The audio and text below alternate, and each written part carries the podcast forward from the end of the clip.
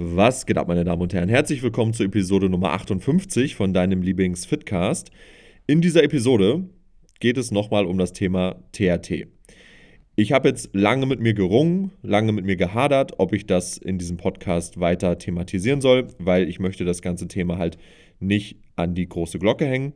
Mir wurden jetzt aber von so vielen Leuten tatsächlich ähm, Zuschriften, ja, oder besser gesagt DMs zugeschickt, mit den Inhalten, dass ich mich doch gerne einmal dazu äußern soll. Wie ist das jetzt? Was ist passiert?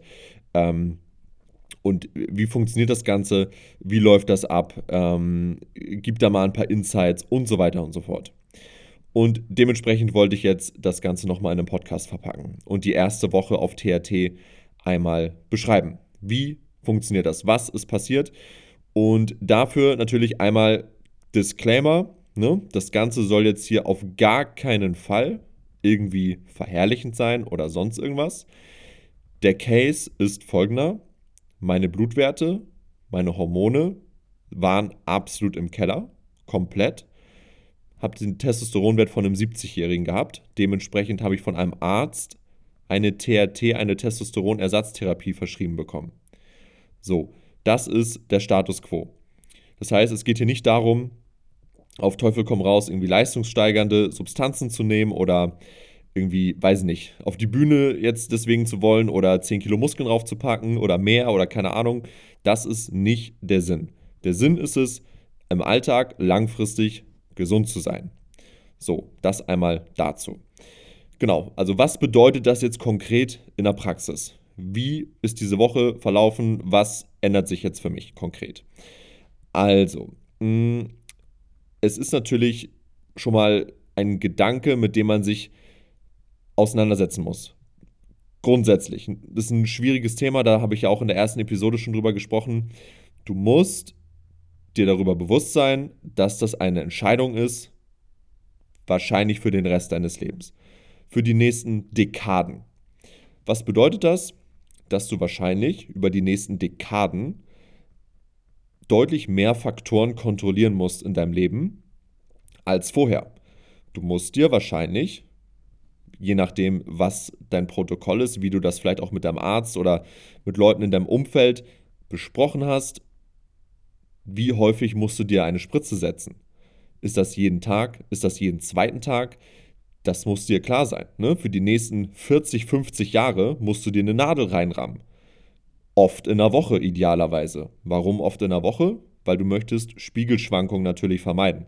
Wir wollen das Ganze so nah wie möglich am natürlichen Hormonhaushalt ähm, dran haben. Und der ist ja auch nicht stark schwankend, sondern relativ konstant. Und es ist immer noch, ich sag mal, gang und gäbe, wenn man sowas vom Arzt verschrieben bekommt, dass man alle zwei Wochen zu seinem Arzt geht und der einem quasi eine Depotspritze setzt mit einer größeren Menge, die dann für zwei Wochen quasi in Anführungsstrichen halten soll. Und dann hast du einmal einen riesen Spike und dann sinkt die komplett ab.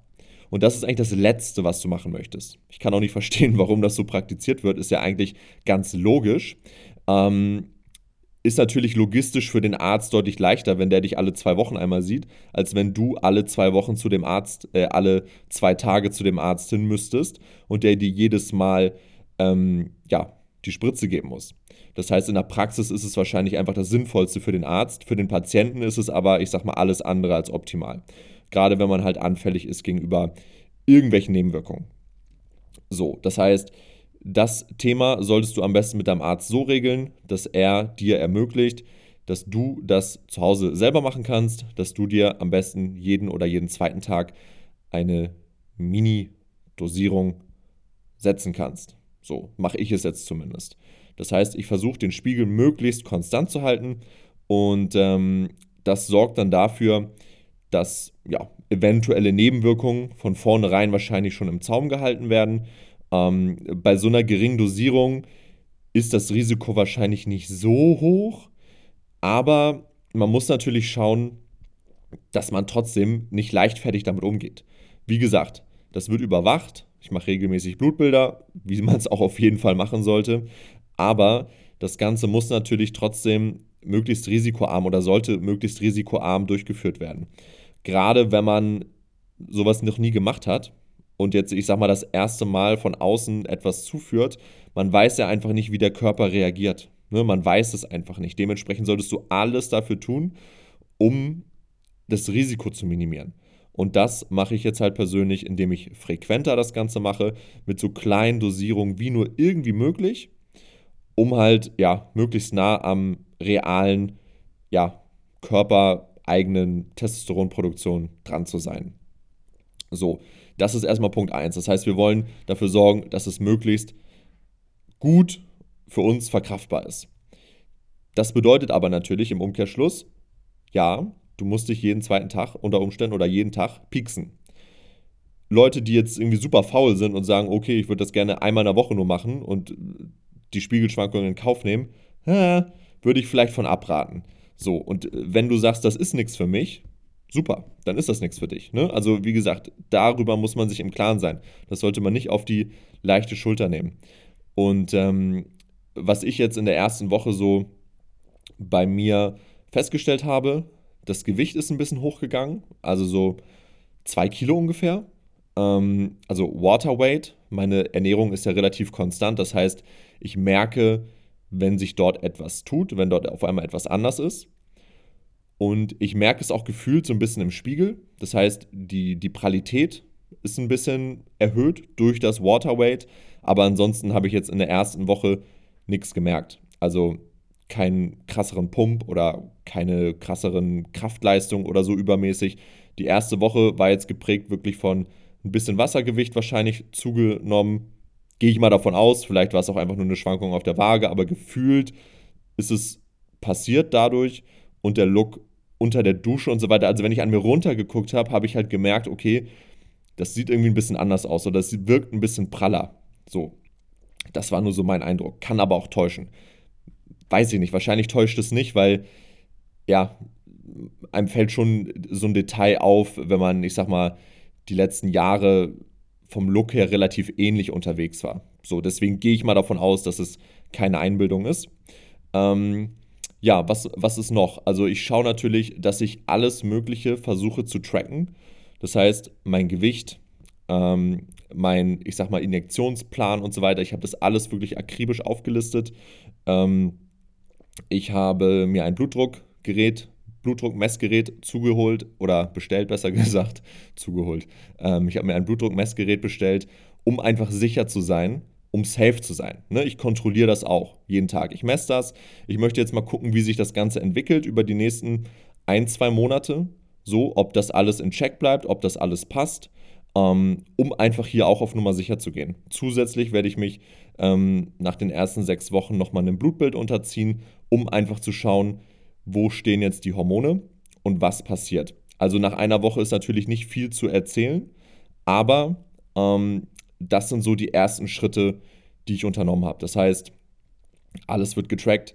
Ähm, die Gesundheitsmarker, die ich zu Hause irgendwie erfassen kann, werden erfasst, zum Beispiel Blutdruck messen das macht wahrscheinlich kein Arsch auf TRT. Ne? Aber ich mache das. Ich möchte da einfach ähm, im Bilde sein und ähm, ja, möchte nichts dem Zufall überlassen.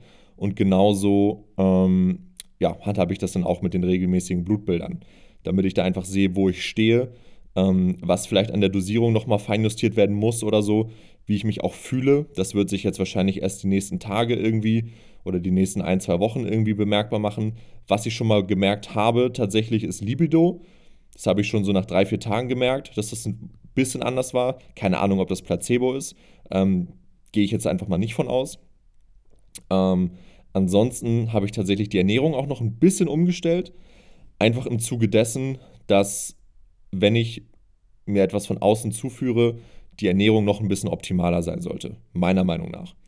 Das heißt, ähm, wer meinen Gainscast auf Instagram verfolgt, also den Broadcast, der weiß, dass ich ähm, jetzt vermehrt auch noch auf unverarbeitete Lebensmittel setze und mein ja, Whey-Konsum und so weiter, Süßstoffkonsum ein bisschen runtergefahren habe, um einfach ja, noch mehr, ich sag mal, auf der sicheren Seite in Anführungsstrichen zu sein. Auch wenn das wahrscheinlich jetzt keinen Riesenunterschied macht, aber ich wollte da einfach die Ernährung auch nochmal ein bisschen optimieren.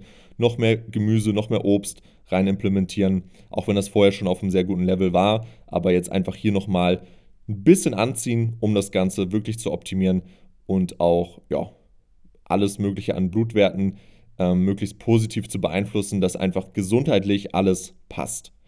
Und ja, da bin ich mal sehr, sehr gespannt auf die ersten Ergebnisse vom Blutbild, wo ich da stehe und vor allem, was jetzt so die nächsten Wochen passieren wird. Ne, also ich kann es halt gar nicht einschätzen.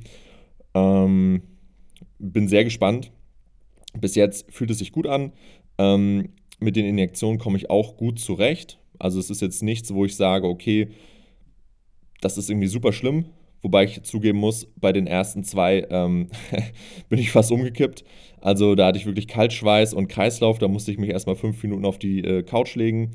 Ähm, bei der dritten ging es dann einigermaßen so und bei der vierten war es dann eigentlich schon ziemlich easy going, gar kein Problem. Ähm, ja, also das sind wie gesagt Themen, über die man sich im Klaren sein muss. Ne? Das ist äh, etwas, gerade wenn man das wirklich aus medizinischen Gründen machen möchte und nicht, weil man sagt, äh, ich muss jetzt anfangen, irgendwas zu ballern, weil ich in einem halben Jahr auf die Bühne will. Nein, du willst das Ganze langfristig machen, um dein restliches Leben lang in einem vernünftigen hormonellen Bereich zu sein. Und dort muss dir einfach klar sein, dass du das die nächsten 40, 50 Jahre machen musst. Ne? Das ist wie ein Diabetiker mit seinen Spritzen. Das ist ein massiver Change in deinem Leben, in deinem Lifestyle. Und das muss dir klar sein. Und deswegen ganz, ganz wichtig, das Thema nicht auf die leichte Schulter zu nehmen. Und ähm, wenn es nicht notwendig ist, würde ich auf gar keinen Fall damit anfangen. Ne, auf gar keinen Fall. Wenn es nicht notwendig ist, wenn es dein Gemüt nicht hergibt oder wenn es deine Gefühlslage nicht erfordert, wenn es dein Blutbild nicht erfordert, wenn du fit bist, dann macht das gar keinen Sinn. Kompletter Schwachsinn. Ne? Also denk dran, also mir haben viele Leute geschrieben, die in einer ähnlichen Situation waren, teilweise auch noch schlimmer, von den Symptomen her und so deutlich schlimmer.